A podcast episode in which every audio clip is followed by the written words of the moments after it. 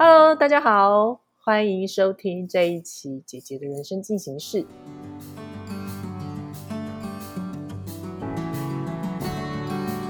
的姐姐的人生进行式，我们的老朋友。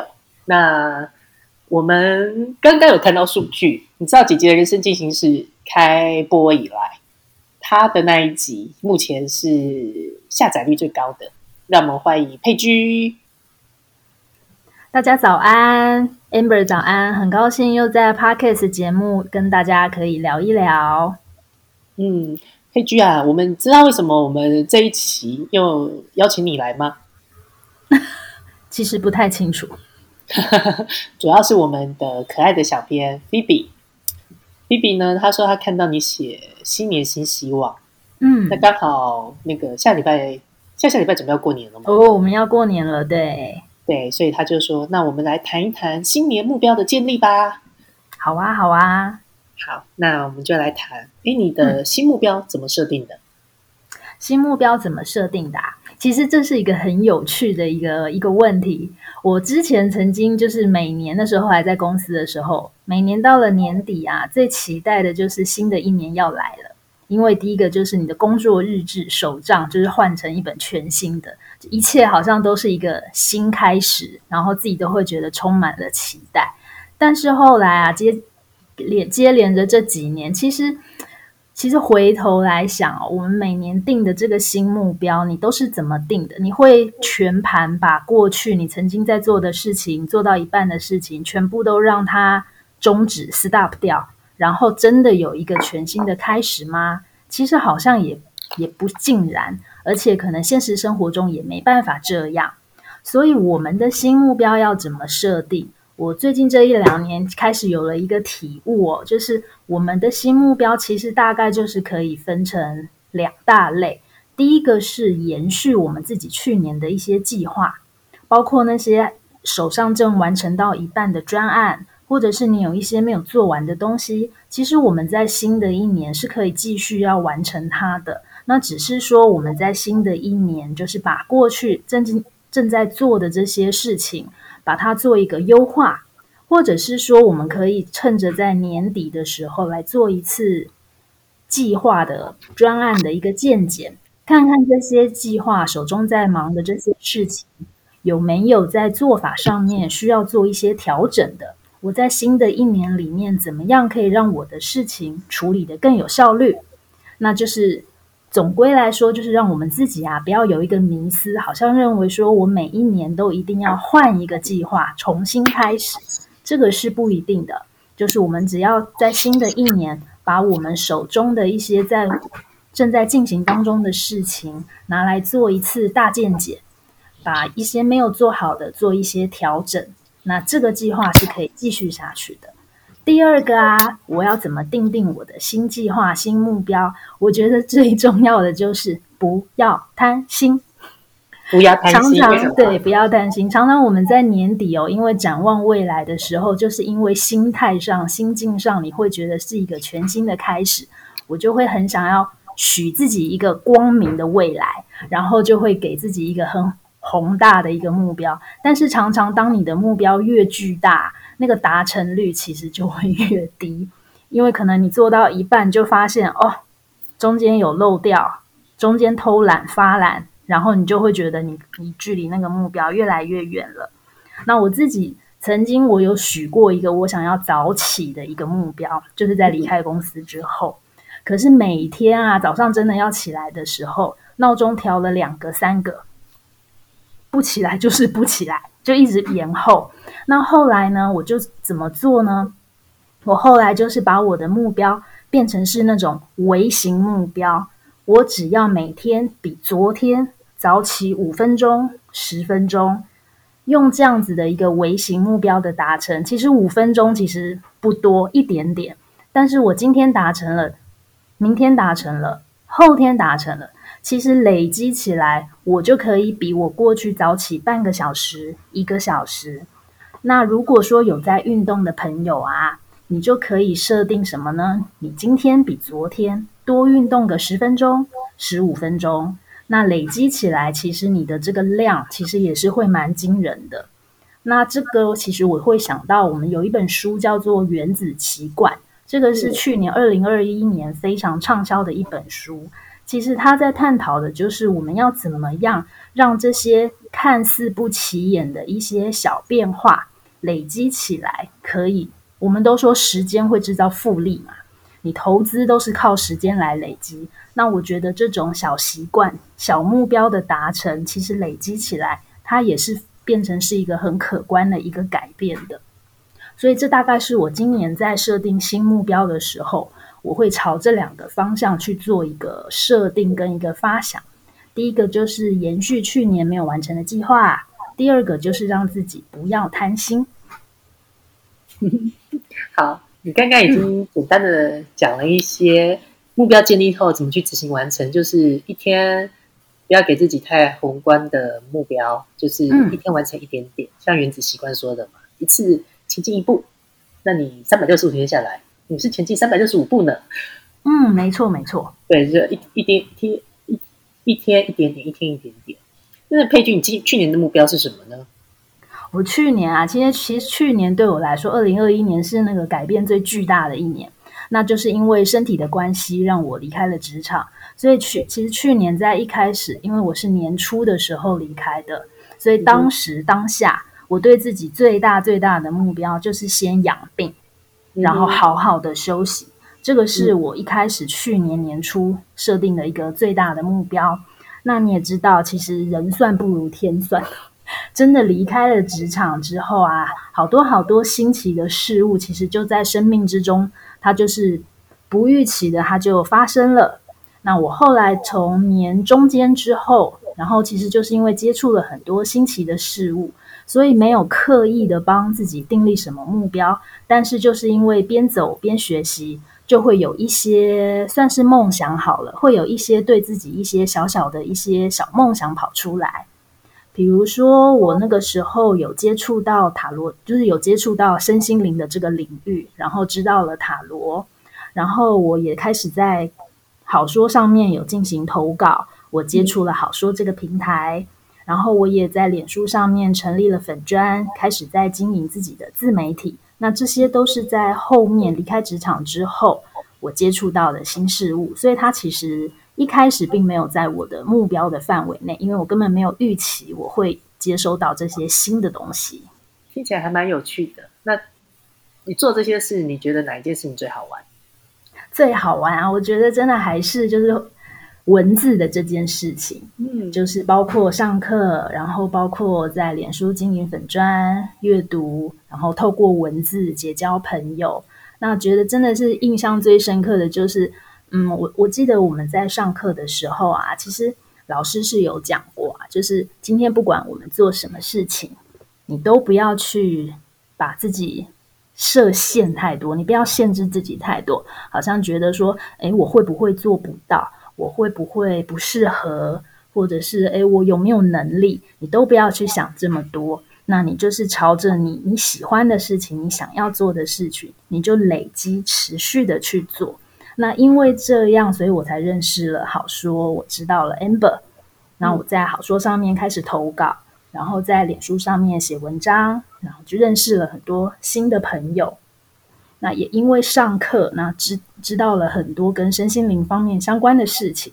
我觉得这个都是一开始是没有办法让，就是没有办法，你好像把它条列自己先预想说你有可能会遇到什么样的状况。那我觉得这个都是我在去年认为自己在整个生活里面印象最深刻的事情，就是都是不预期的，但都是一些美好的发生。嗯，很棒，很棒。我们在文字这件事情可以多聊一些些。你之前就很会写文章吗？之前就很会写文章吗？我一直都不觉得我很会写文章。以前在念书的时候不得不写，是因为作文课。那其实我嗯，应该这么说，我不是不是我不是一个很会写文章的人，但是我是一个很多感的人。嗯哼，其实那个说好说难听一点，就是人家讲你怎么一天到晚想这么多。你可能看到看到一只鸟飞过去，看到了蓝天白云，你可能就会有一些感触，就是人家讲的那种想太多啦，心心心思太太细这样子。所以我很早很早以前，大概在国国小小六的时候，我就开始有写日记的习惯。那这个习惯是一直到后来上国中的时候，因为为了要考试嘛，那就是妈妈就是不喜欢小孩子有太多旁边的一些杂事干扰，所以我写日记的习惯有中断。那一直到了大学的时候，才又重新恢复，就是每天就是有一有一本那种小手账、小日记，就会开始记录一些生活今天发生的一些事情。所以一开始其实只是就是自己做了做一些生活记录而已，真正公开写作是去年成立粉专之后才有公开写作这样子的一个行为。嗯哼，好，那因为你刚刚有说，就是从写作之后你开始去接触一些身心灵啊，那聊一聊你怎么去看待塔罗？因为其实你也告诉大家说，预计今年下半年开始提供塔罗的服务嘛，那你怎么看待塔罗这件事？好，怎么看待塔罗这件事情啊？其实这件事情要回归到我还没有离开职场前，就是在后期，当我的工作跟我的健康同时出现一些状况，在工作上出现了倦怠跟瓶颈，然后在身体的健康上面也出现状况的时候，其实那个时候就是陷入人生的低潮黑暗期。那你可以想象，就是有些人，当你求助无门的时候，你就会开始寻，可能也许是寻求宗教的力量，或者是你可能会想要去算命，想要做一些占卜。那因缘际会啦，因为我本身我的妹妹她其实是有学习塔罗的，那她也开始有在帮帮朋友帮大家做一些占卜的一些动作。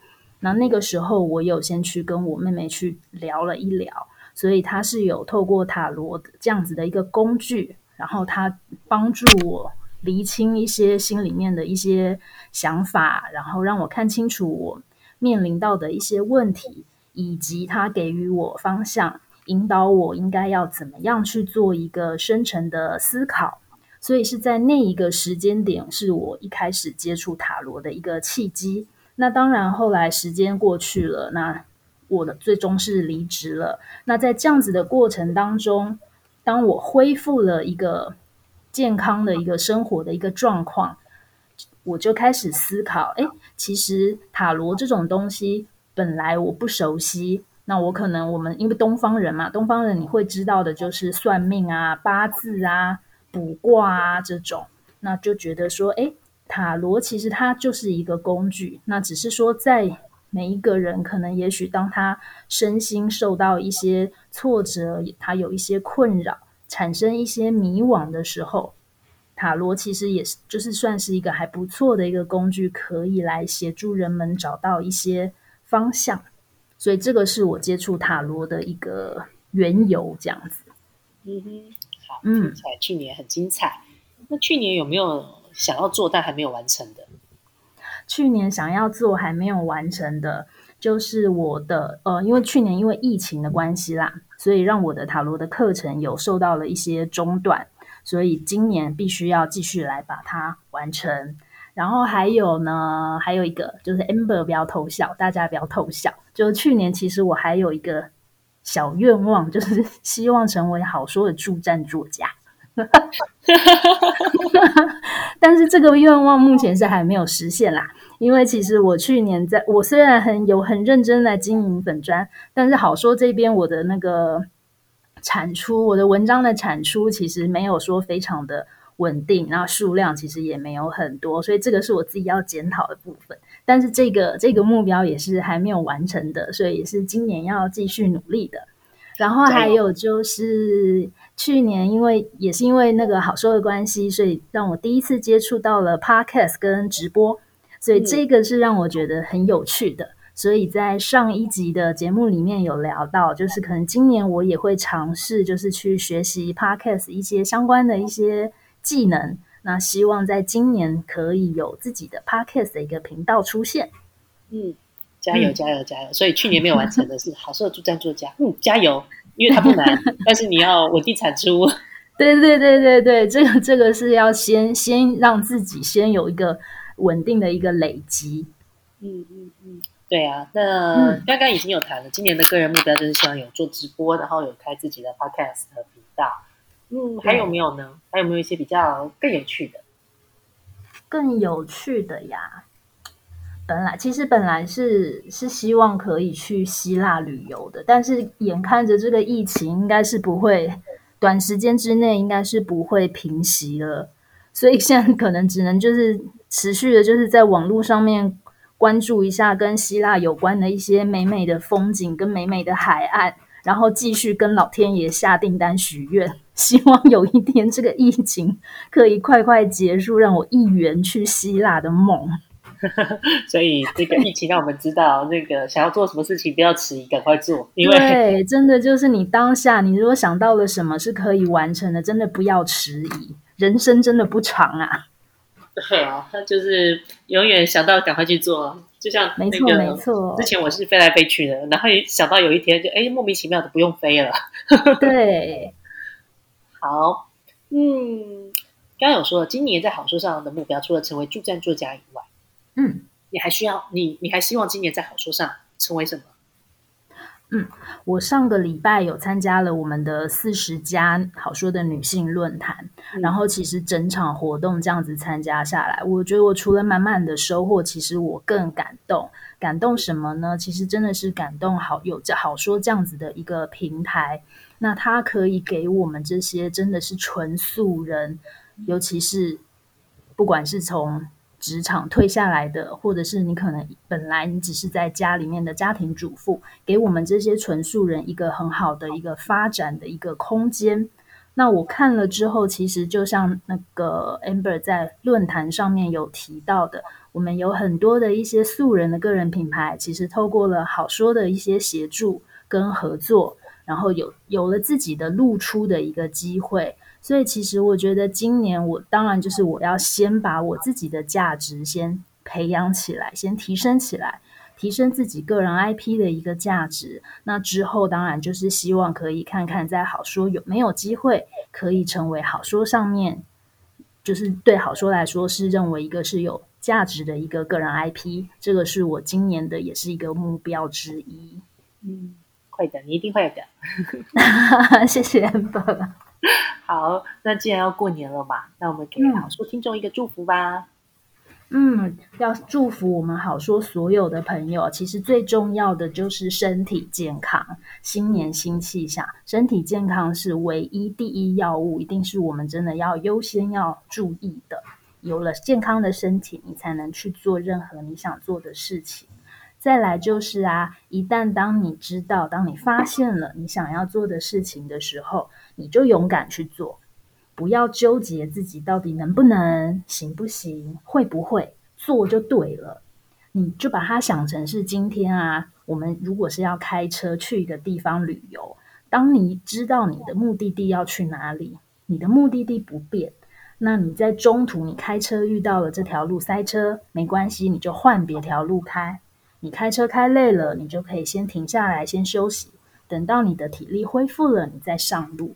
这就跟我们自己在做事，我们有目标一样。只要我确定了我的目标是什么，我朝着那个目标前进。